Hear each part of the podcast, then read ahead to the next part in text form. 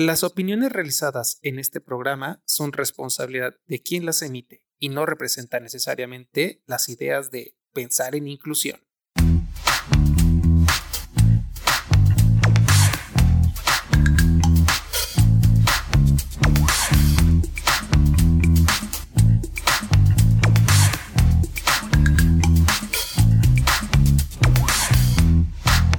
Bienvenidos y bienvenidas a nuestro podcast Pensar en Inclusión. Y bueno, estamos muy contentos porque tenemos otro programa más de nuestra segunda temporada. El día de hoy tenemos eh, un eh, invitado que viene, bueno, no, que, vamos a entrevistar desde eh, Nuevo León. Entonces, este, es bien interesante para, para, entender un poco de que la inclusión no solo se da en una región ni en un espacio físico, sino que la inclusión habla un poco de la equidad, ¿no? De, eh, con todos y en todos lados. Bien, eh, para presentar entonces este, a nuestro invitado, voy a darle paso a Mauricio, este, quien pues ya hemos venido trabajando en, todos estos programas y la verdad es que hemos tenido pláticas muy interesantes este, que nos han hecho reflexionar y de alguna manera nos motivan a continuar justamente con este podcast. Hola Mauricio. ¿Qué tal Luis? Muchas gracias. Este, pues sí, bien has dicho que hoy tenemos una, una estrella, otra estrella de las que siempre nos acompañan en el podcast, en Pensar en Inclusión, en nuestra segunda temporada. Él es este, Juan Carlos Rodríguez Villarreal, este, Juan Carlos es director de una USAER, de la USAER 17 en San Nicolás de las Garzas, en Nuevo León. Eh, también les comento que este, Juan Carlos es de formación maestro normalista, es licenciado en educación especial, tiene una maestría en psicopedagogía y es doctorante de, este, del doctorado en educación inclusiva. También cabe comentar de que Juan Carlos pues también tiene una trayectoria, vincula lo que es la educación básica en la educación especial, pero también es catedrático de la eh, Escuela Normal Miguel F. Martínez en Monterrey. Así que la experiencia que él tiene en tanto en, conocer el asunto de la educación básica como en la formación de docentes, pues va a enriquecer este, este, este, este esta experiencia que nos va a dar sobre pensar en inclusión. Este, bienvenidos, eh, Juan Carlos. Eh, muchas gracias, buenos días, saludos desde Nuevo León. Ahorita me encuentro eh, trabajando en, San Nicolás de los Garza, en, en, la USAER 17, soy directivo y por las tardes acudo a la normal Miguel F. Martínez, aunque en estos tiempos de pandemia, todo es a distancia, tal como, como estamos ahorita aquí con ustedes, pensando en inclusión. Muchas gracias por la invitación. A ti, a ti es un gusto que, que nos acompañes en esta mañana, en este día, este, para ir calentando motores respecto a tu experiencia.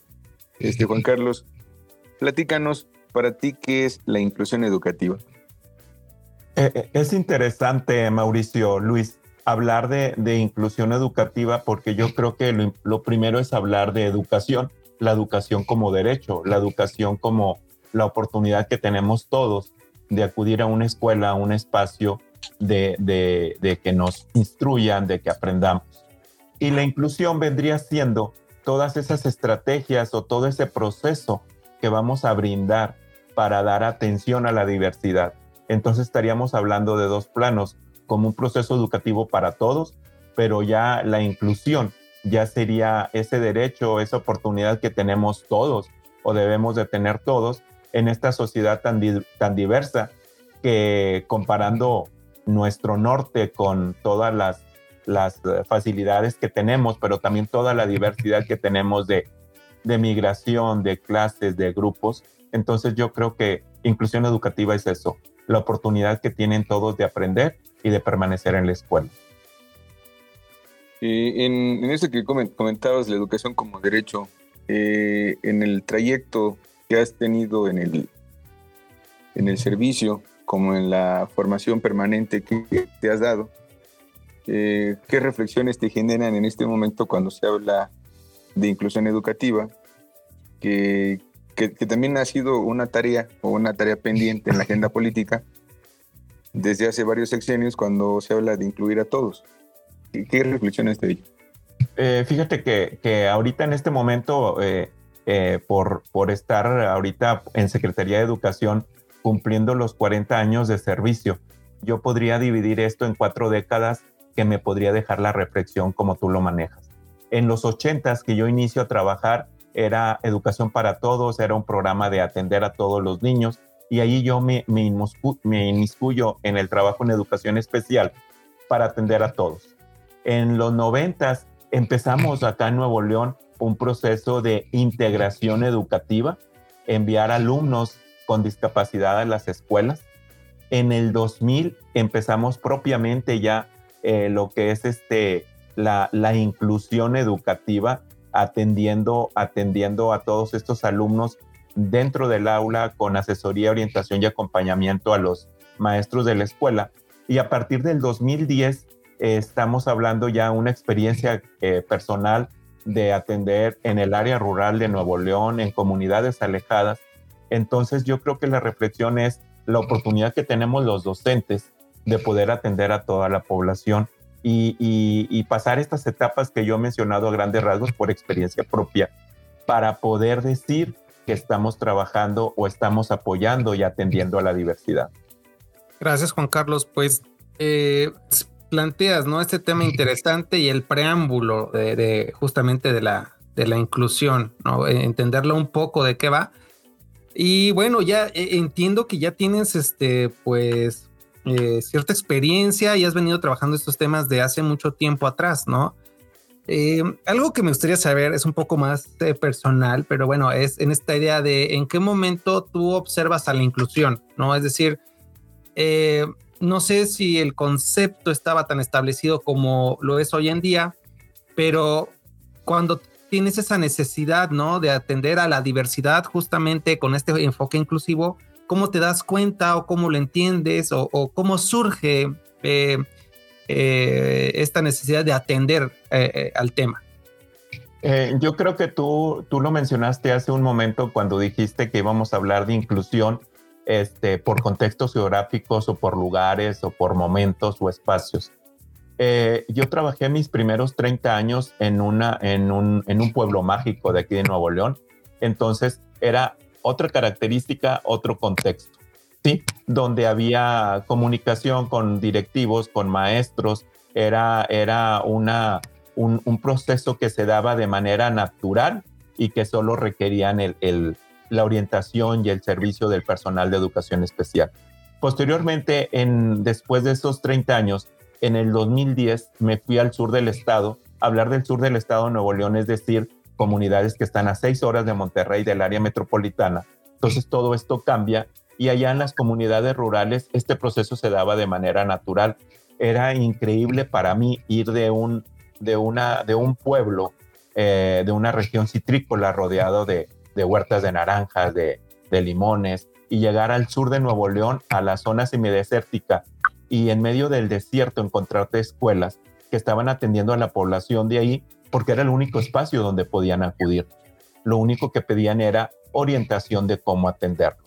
Entonces, eh, depende del contexto y las características del personal docente, el proceso de inclusión se da de manera natural, de manera este, eh, natural, de, un proceso que se va dando porque recordemos que es el único, la, la, escuela es el único espacio que tienen estas comunidades. Entonces, yo lo, yo lo fui viendo y haciendo mis comparaciones eh, de que cuando eh, la escuela reúne las condiciones, el personal reúne las condiciones, esto se da natural. Y era increíble, Luis y Mauricio, ver aquí una, una escuela telesecundaria en medio del sur de Nuevo León, del desierto, del semidesierto, y ver una escuela abierta, una escuela eh, llena de, plantas verdes, llena de personal, de espacios, de todo y que recibían a todos los niños. Entonces, yo lo, lo veo como un proceso natural cuando existen las condiciones y cuando no, uno debe de crear las condiciones. Ok, ahorita mencionaste algo súper importante y es crear estas condiciones, ¿no? Porque es un reto para el docente. Este, digo, al final, en esta intención de, atender a los chicos, a las chicas, ¿no? Es cómo creo estas condiciones para eh, generar o para prestar más bien eh, esta atención. Entonces, en ese sentido, estimado Juan Carlos, desde, desde tu función como director, ¿Cómo son, no? ¿Cuáles son estas acciones que, que promueve justamente la, inclusión? Eh, en todos los espacios que he trabajado hemos creado o tratado de crear esas condiciones con eh, asesoría y capacitación, primero a los docentes de educación especial que van a ir a las escuelas, este, a, también a capacitar, asesorar, a sensibilizar eh, pero no solo a los maestros, sino también a la comunidad educativa. Y la experiencia que tengo más reciente, estos últimos seis años que he estado aquí en San Nicolás de los Garza, es un trabajo eh, de colaboración. Las acciones empiezan con una comunicación con, con directivos, con inspectores, supervisores eh, y directores de escuelas, para luego trabajar en colaboración con ellos y ajustarnos a los lineamientos y normatividad, porque eh, todo esto viene marcado desde hace más de 10 años en normas de control escolar, en los planes de estudio. Si ustedes recuerdan, el plan de estudio 2011 nos hablaba de, del principio pedagógico este, atender a la diversidad y luego más recientemente el mismo plan de estudios trae un eje un eje que se llama equidad e inclusión, que tú mencionabas hace un momento. Inclusión va junto con equidad. Entonces, eh, con, como quien dice, eh, este, de una manera simbólica, con, con documentos en mano, llegamos a las escuelas, hablamos de, cómo vamos a crear estas condiciones y la respuesta es positiva en el caso que yo atiendo siete escuelas, porque estas siete escuelas, eh, los directivos eh, tanto supervisores, inspectores y directores están abiertos a recibirnos y a trabajar en bien o en el beneficio de los niños. Y no solo ellos, sino también los padres de familia. Eh, me, enorgullezco del trabajo que estamos haciendo aquí específicamente con, con mis maestras. Digo mis maestras porque este, tengo un personal alrededor de, de 20 personas, la mayoría son mujeres, entonces tengo alrededor de 15, 15 maestras, dos maestros eh, que estamos apoyando esto y, todos estamos en el mismo canal. Entonces yo creo que podríamos resumir en, en, comunicación y, asesoría, orientación y acompañamiento para crear las condiciones. Claro, voy, voy a, por ahí también me surge una duda. Em, digo, este, ahorita Mauricio creo que tenía una pregunta, pero bueno, me voy a adelantar tantito. Aquí pareciera ser, y, no sé, sácame de la duda, por favor, Juan Carlos, porque, porque ya se me generó en la mente. Pareciera ser entonces que hay una cultura de inclusión, ¿no? En, justamente en, la región o en este espacio donde tú te desenvuelves. Te lo comento porque eh, aquí en el estado de Chiapas es tan diverso que son situaciones distintas, ¿no? Y entonces parece ser que los retos son, ¿no? Desde hacer la conciencia en el docente hasta integrarlo, trabajar de forma colaborativa, ¿no? Con, con este, compañeros de USAER y obviamente pues generar o provocar, ¿no? La, la inclusión. Entonces, no sé, ¿va por ahí? ¿Es cultura? ¿Es concientización? O sea, ¿qué ha pasado? O sea, veo, que como que sí, sí cuaja mucho lo que ustedes plantean, ¿no? Eh, yo creo que hace eh, en el 2016-17 participamos en la etapa piloto de, la estrategia de equidad e inclusión del gobierno federal de la nueva reforma educativa de este plan que estamos ahorita. Y, el, el, involucrarnos en la estrategia nos permitió ver esas dimensiones que tú mencionas de políticas inclusivas, culturas inclusivas y prácticas inclusivas. Entonces, retomando lo que tú dices, la cultura, es, la cultura inclusiva es la base para establecer las políticas y crear esas prácticas. Entonces podríamos hablar, a lo mejor me aventuro mucho, a de que aquí ya, ya tenemos un trabajo eh, anterior o un trabajo previo, como les mencionaba a ustedes, de las cuatro décadas en que yo podría dividir mi experiencia, y podríamos hablar de un trabajo previo para, para establecer esas culturas inclusivas pero también al mismo tiempo me conflictúa, Luis, lo que tú dices porque yo que conozco Chiapas, que acudí con ustedes allá al Cresur, yo veo que Chiapas tiene la diversidad, Chiapas, Chiapas es diverso en población, en culturas, en grupos, y probablemente ustedes están viviendo la diversidad, ustedes viven esta cultura de diversidad y a lo mejor no se han dado cuenta de lo que nosotros observamos cuando vamos. O al contrario, lo, lo ven como algo natural este proceso o algo normal y que nosotros diríamos, ah, aquí podríamos hacer mucho trabajo, aquí podríamos hacer muchas experiencias, de aquí podríamos retomar, en el caso que yo lo vi, que yo, yo fui a, a, San Cristóbal, a Comitán, Tuxtla, y que ves todos estos lugares y dices, a lo mejor aquí ya están viviendo la diversidad o la inclusión y no se han dado cuenta, o a lo mejor la perciben de distinta manera de nosotros. Entonces, resumiendo, es cierto, son culturas inclusivas y que cada, en cada lugar las vivimos de distinta manera. Los invito a que conozcan Nuevo León para que se den cuenta que ustedes viven en un lugar privilegiado, a diferencia de nosotros, y que eso a lo mejor es lo, es lo que podría marcar la diferencia de esa cultura inclusiva. Nosotros la vivimos de otra manera y a lo mejor ustedes están inmersos en ella y no se han dado cuenta. Este, gracias Juan Carlos. Fíjate que escuchándote, yo, quisiera ir puntualizando algunas ideas que fuiste poniendo sobre la mesa. Una, esta cuestión, cuestión de la conciencia ecológica, que me parece muy importante cuando hablabas de, esta, de, lo natural y cómo se va fomentando en la, en la institución, en la escuela. Eh, manejabas la idea de crear la condición. Este, y también hablabas sobre la diversidad y la inclusión en este momento. Eh, yo sostengo de que estamos incluidos todos, solamente que en ese momento llegan momentos en que hay generación de exclusión.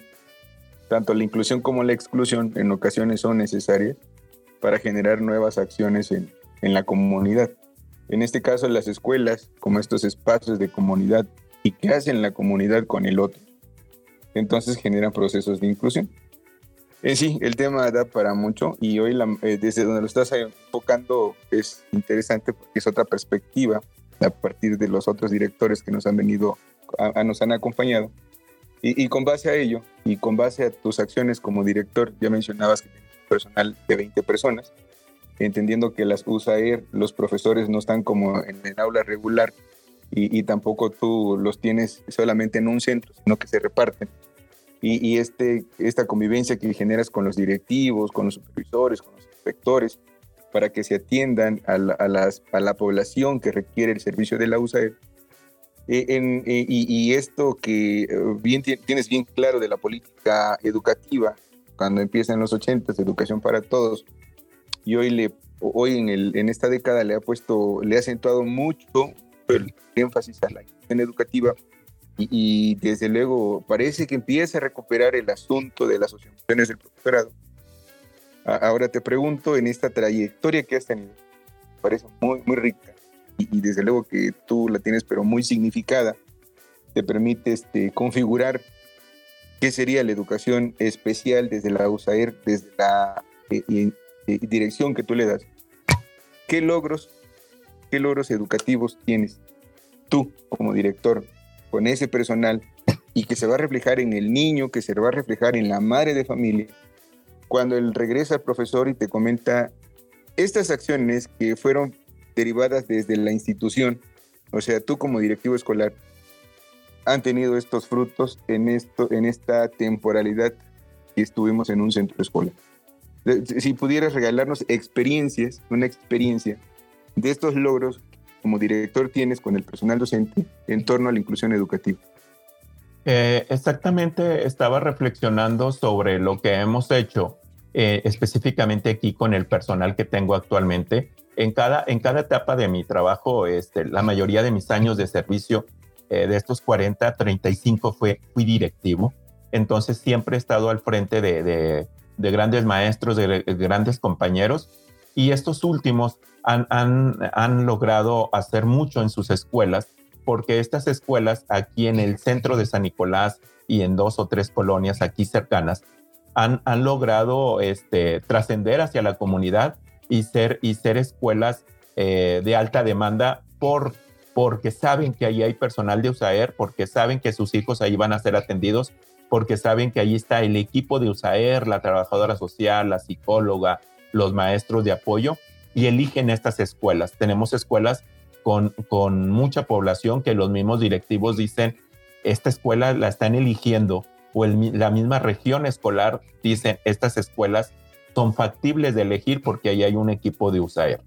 Y la experiencia más significativa, tengo muchas, pero la más significativa es eh, un premio que recibimos, bueno, dos premios que recibimos a nivel nacional por experiencias de inclusión eh, que, enviamos, de, fueron experiencias en audio-video que enviamos a México este, y fuimos seleccionados a nivel nacional pero eh, el premio yo creo que no fue lo importante. Lo importante fue que, que, uno de los niños con discapacidad que participa en el video, este, lo llevamos a la Ciudad de México.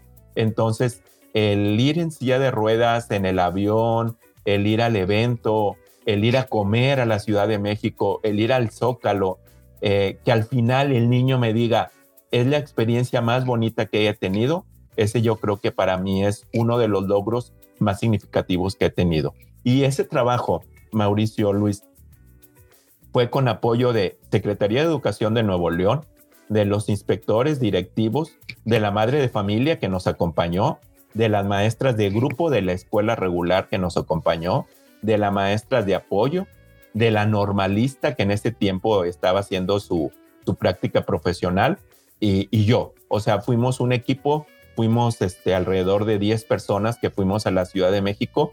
Entonces, ese es uno de los logros que queda, que queda plasmado y queda en evidencia. Los otros logros también son significativos porque son las experiencias que hemos tenido. Pero yo podría resumir, Mauricio eh, Luis, que es un trabajo de colaboración. Es un trabajo de colaboración, es un trabajo de gestión y es un trabajo que, debemos de quedar registrados, que nosotros lo estamos haciendo. Tenemos un drive de la USAER donde estamos registrando mes por mes todas las experiencias que tenemos. Sí, fíjate que esto que vuelve a emerger, ¿no? Porque son conceptos que vuelven a saltar y, es, eh, eh, eh, lo considero bastante necesario cuando hablas del concepto colaboración y este, el concepto de gestión que, que también están presentes dentro de la política educativa y que van a ir permeando las reformas educativas de los planes y programas de estudio. Eh, con, todo ello y, esta vinculación que tuvieron del padre, la madre de familia, el niño, las maestras de escuela regular o los maestros de escuela regular, que en ocasiones parece un gran divorcio entre el maestro de educación especial y el maestro de aula regular. Incluso yo he llegado a pensar de que hay una escuelita en la escuela grandota, porque eh, no sé si sucede allá en Nuevo León, que la USAER tiene su espacio pequeñito, un saloncito, y ahí le llegan todos los niños. O sea, este parece un modelo de los 70, cuando se hablaban de la incorporación, de la integración, ¿no? que, es una, otro tema en debate entre integración e inclusión y eh, esta intención de que todos los niños eh, accedan al mismo grupo, que comparten la misma clase, que de acuerdo a su condición se les vaya atendiendo. Con todo ello, ¿cómo lo has trabajado en el proceso de la inclusión? Digo, porque hay capacidades o discapacidades que le, se manejan en el lenguaje, donde el niño no va a poder atender la atención que tiene un niño del aula regular. Eh, y, es bastante interesante este fenómeno o, o, este evento que sucede en ustedes que traen al niño a la Ciudad de México, y, ahí cómo le han hecho, ¿no? E, este, e, esta negociación que debe tener directivo de escuela regular con directivo de USAER para esta sinergia entre profesores de aula regular y profesores de educación especial en atención al objeto de todos, el niño. Ahí cómo, cómo lo has negociado, ¿Qué, experiencia nos puedes dar de la inclusión educativa? Yo creo que nuevamente aquí retomamos lo que decíamos hace un, momento de que a cada una de las escuelas que, que, llego, en este caso aquí yo tengo seis años apenas que llegué a estas escuelas, entonces llegamos, establecemos ese diálogo de colaboración con los directivos de la escuela para establecer las bases de cuál sería el modelo de atención, superando un poco ese del, aula de apoyo y que los niños fueran al aula de apoyo para no hacer esa escuela pequeña o otra escuela paralela, sino los maestros de apoyo se van a los grupos, se van a asesorar, orientar y acompañar a los maestros a sus grupos y atender con estrategias diversificadas a esos alumnos que están en los grupos. Entonces, fue un trabajo de, ir, rompiendo ese esquema, ese modelo.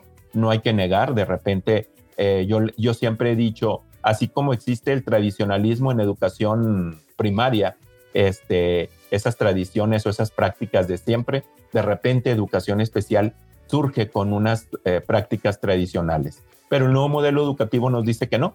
El nuevo modelo educativo nos dice que tenemos que atender la diversidad dentro del aula con estrategias diversificadas y que luego algo, algo Mauricio y Luis que, que, nos ayuda a nosotros es que ahorita que está de moda el UCICAM y los exámenes de promoción vertical, horizontal y admisión, es que todos los casos que te presentan en los exámenes son casos que suceden en el aula. Nunca dicen eh, que la USAER en el grupo de apoyo aparte o no sé qué. Todos los casos es fuera del aula. Entonces, eso nos ha ayudado para que nuestros maestros de USAER con sus experiencias, eh, como quien dice, casi redactan sus casos para que vean cómo, cómo trabajan dentro del aula, cómo trabajan en colaboración, cómo trabajan en equipo, porque ese es, ese es un equipo, es un equipo de USAER con la escuela regular.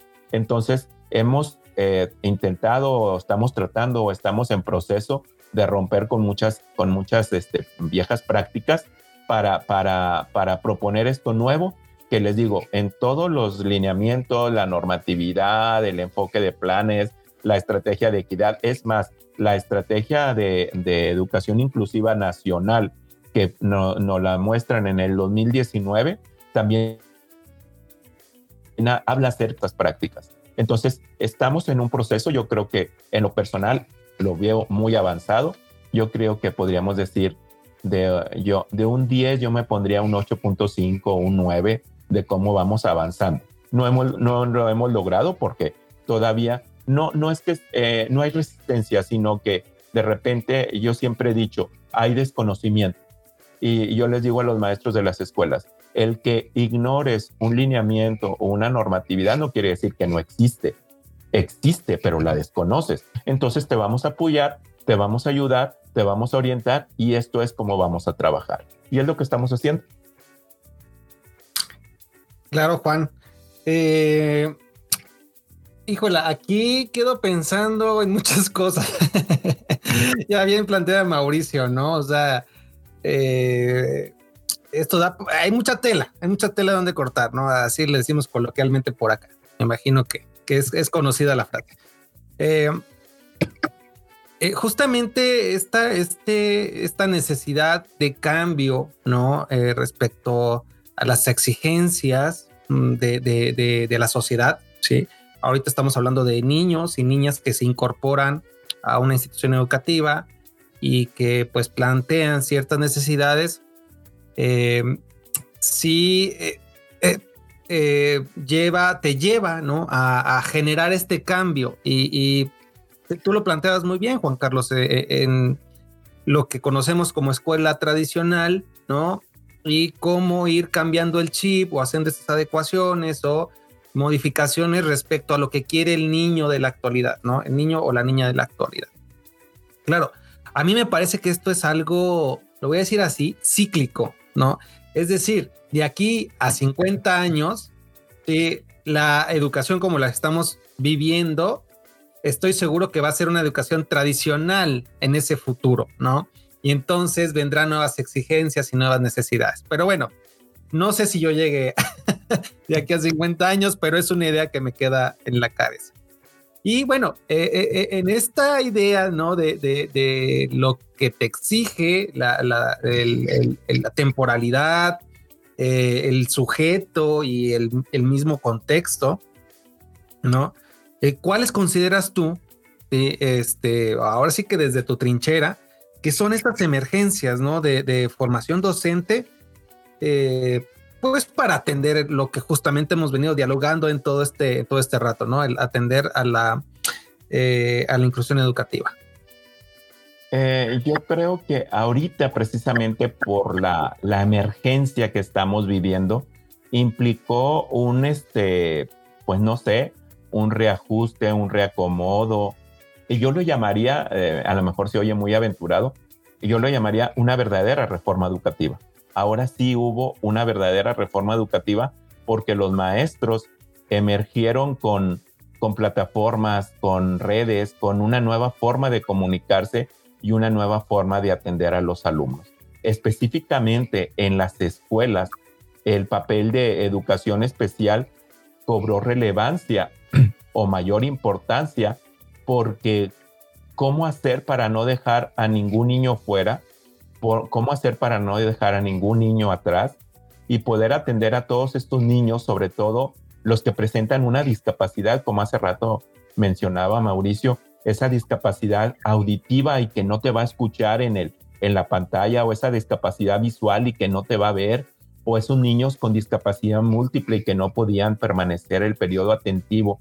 Entonces, aquí en la zona escolar, en la zona escolar donde trabajo de educación especial en San Nicolás, nos dimos a la tarea de intercambiar experiencias y le titulamos unos cuadernillos que hicimos de estrategias de educación a distancia a población con discapacidad y recopilamos este, estrategias para, para atender en esta emergencia que estamos a alumnos con discapacidad intelectual, visual, auditiva, motriz y con autismo. Escogimos estas cinco porque es donde existe aquí en, el, en nuestro contexto, es donde existe mayor población, aclarando que la población migrante no está en, en el, en, el, en el área de donde yo trabajo, en San Nicolás, está en otros municipios del área metropolitana. Tenemos niños de otros estados, de otros países, tenemos también de otras culturas, eh, tenemos niños este, indígenas, eh, pero específicamente trabajo, estas cinco estrategias fueron los retos, la emergencia que surgió para atender a la población. Por un lado, por el otro lado, el gobierno del estado de Nuevo León, a través de la Secretaría de Educación, tiene unos cursos eh, que tenemos ya alrededor de más de 10 años, cursos que estamos trabajando este, para, para toda la población. Están abiertos cursos de lengua de señas, curso de braille, curso de material adaptado, curso de deporte adaptado, de autismo, y se le da a toda la población y toda la población se, se inscribe en nuestros cursos para, al mismo tiempo que yo digo, vamos a trabajar estrategias, por el otro lado también te están dando una capacitación para estrategias. ¿Y qué fue lo que hicimos? Pues adaptarnos aquí en, en las plataformas, así como estamos aquí ahorita con ustedes, atendiendo a niños de manera individual o a familias para, para compartir qué era lo que deberían de hacer en casa. Esto es lo que estamos haciendo ahorita en esta emergencia como prácticas emergentes. Sí, estás tocando ahí temas muy interesantes, ¿no? De entrada, bueno, la contingencia de, sanitaria, ¿no? Este, esta pandemia a nivel mundial que vino a acelerar muchos procesos. Eh, el tema de que, bueno, ustedes están atendiendo las necesidades del contexto o están observando por pronto estas necesidades. ¿sí? Eh, por eso ubicaba yo mucho esto de la temporalidad, ¿no? No sabemos más adelante qué pueda suceder. Eh, hay algo que, voy a, rescatar, bueno, no a rescatar, que quisiera comentar es eh, eh, el, tema de la, de la pandemia, en la necesidad, ¿no? De, poder atender a los estudiantes. Escuchaba yo a algunos colegas y amigos, ¿no? Este análisis sobre el tema de la tecnología en la educación, ¿no? La influencia de la tecnología en la educación.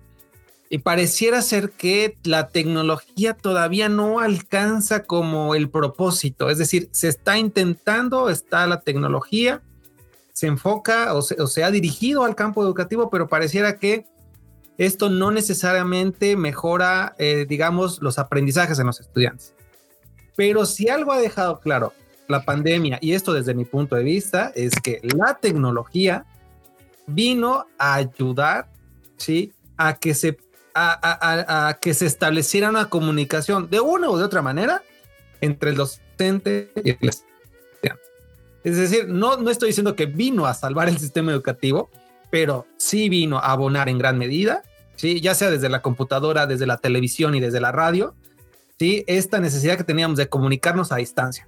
Entonces, creo que la tecnología está jugando un papel muy importante, sobre todo hoy en día.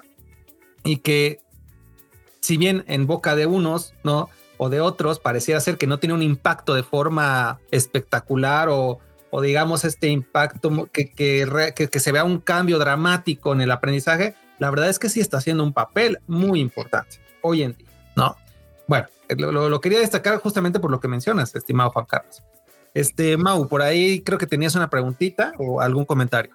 Sí, claro que sí, sí, gracias, este Luis. Este, el, eh, Juan Carlos antes de comentaba al cierre de su participación anterior sobre estos cursos que abren a, la población, así lo estoy entendiendo, este, sobre cursos de, braille, lengua de señas, eh, deporte adaptado, y mencionabas otros que se me olvidó, te ofrezco una disculpa. Este, desde todo ello va impulsando el trabajo que se va haciendo desde la USAID, desde luego la manera de estar pensando en el otro. Y eso ya es un, logro bastante, pensar en el otro. Que en ocasiones o casi siempre no se hace.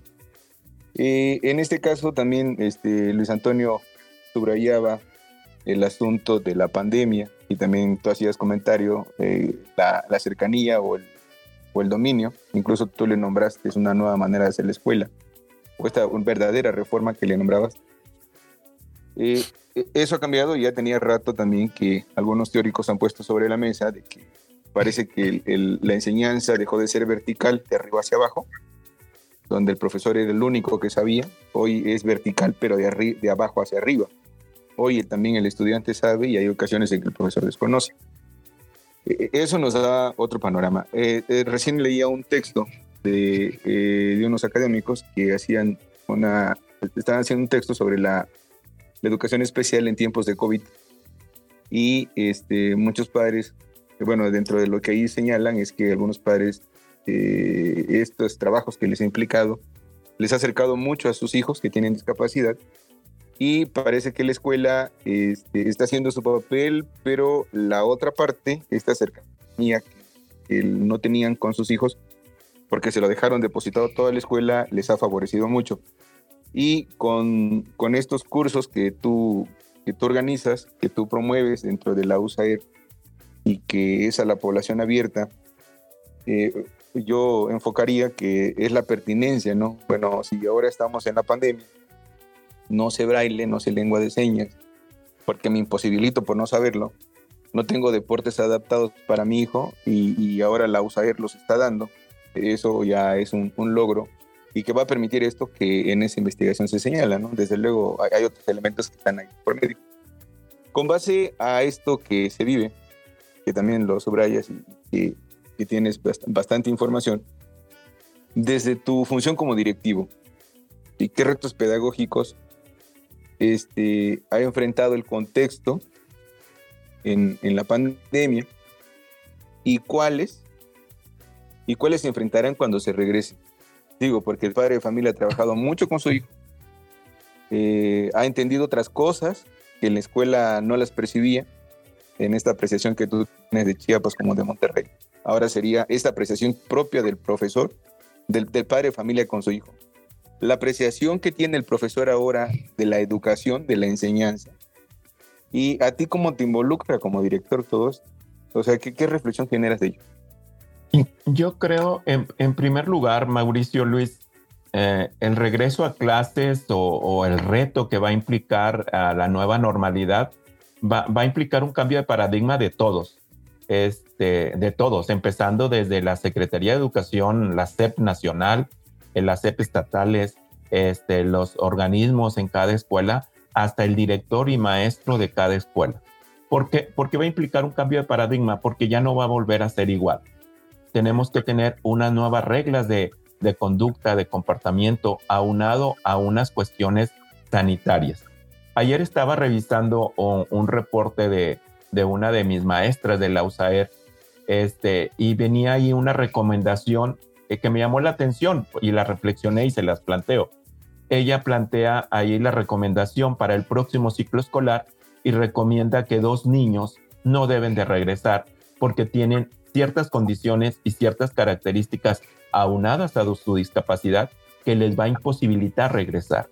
Entonces yo creo que debemos de concientizarnos en el caso de cierta población vulnerable y en riesgo, quienes sí pueden regresar a clases y quienes no. Y aquí empieza la problemática por lo que decías, Mauricio. Y el padre de familia va a estar de acuerdo conmigo cuando yo le diga, señora, señor, tu niño no reúne las condiciones para regresar a clases por salud. O sea, que esté, esté consciente de eso. No porque anteriormente el, casi siempre se les marcaba eso porque no podían, porque no reunía requisitos previos para permanecer, de conducta, etcétera. Pero ahora junto con todo eso van a ir unas condiciones de salud. Entonces yo creo que si nos cambiamos el chip, cambiamos el paradigma y revisamos, entonces el primer reto es cambiar mi paradigma. El segundo reto es qué posibilidades o qué eh, condiciones debe, debo de ofrecerle yo en la escuela para recibir a todos los alumnos. Y al decir todos, estoy hablando de todo un rango de población vulnerable o población en riesgo, desde los que no van a tener recursos para llevar su gel o su cubrebocas o, algo especial, hasta los que no, no van a entender las indicaciones de ponte el cubrebocas, usa gel, hasta los que les va a hacer daño utilizar esto. O sea, va a haber un, eh, si antes la escuela era diversa, ahora va a ser diversa por esas cuestiones que acabo de mencionar. Entonces, el principal reto es entender esto que va a suceder en las escuelas y, a mí me preocupa, no me puedo ocupar porque allí ya no, no me queda, me preocupa que muchas personas, muchos directivos o autoridades educativas dicen que regresen los niños, que vayan los niños, que sí, pero no estás pensando en esto, en esas tres categorías que yo hice ahorita de, condiciones económicas para, para poder asistir, de condiciones de acatar indicaciones que en ocasiones ni nosotros mismos como, adultos queremos acatar esas indicaciones. Y en tercer lugar, eh, a lo mejor mis características o mis condiciones o mi alergia al aire o al polvo me va a impedir, impedir o me va a favorecer que traiga un cubrebocas. Entonces, yo creo que el reto, Mauricio Luis, yo, es, es entender este nuevo cambio. El reto es ajustarse al paradigma y el reto, mencionando lo que decían hace rato ustedes, es, contextual y, geográfico, porque no les puedo decir los mismos retos que voy a tener yo acá en Nuevo León en, siete escuelas, que es mi campo de acción, contra una escuela de ustedes de ahí de, de Comitán o de una región eh, rural o de una región alejada. Entonces, en cada escuela debemos de, el reto implica conceptualizar mi escuela como un centro distinto. Entonces, eh, yo creo que la tarea aquí es eh, que nos sentemos, pero que en verdad nos sentemos así como este espacio de más de, media hora que llevamos aquí y de hacer un, tipo de reflexiones de cómo está mi escuela para aceptar la diversidad, cómo está mi escuela para, para recibir a esta población y luego cada caso qué condición presenta o qué características presenta. E, es un gran reto, es un gran reto. Yo creo que la tarea es, es de todos, la tarea es mucha, es mucha.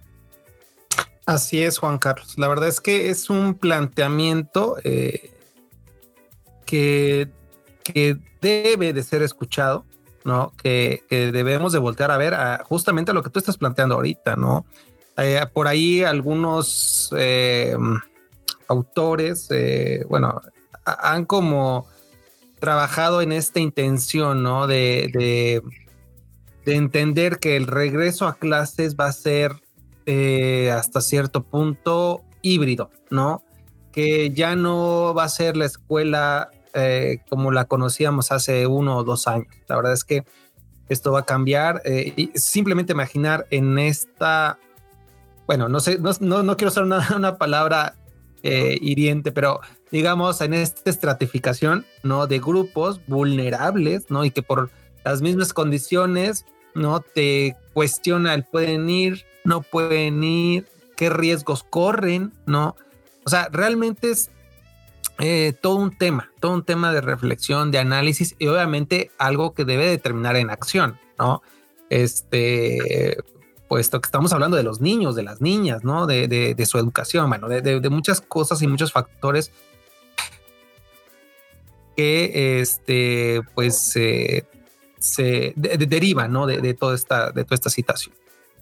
Bueno, em, es una charla súper interesante, em, pero hemos llegado al tiempo límite de nuestro programa.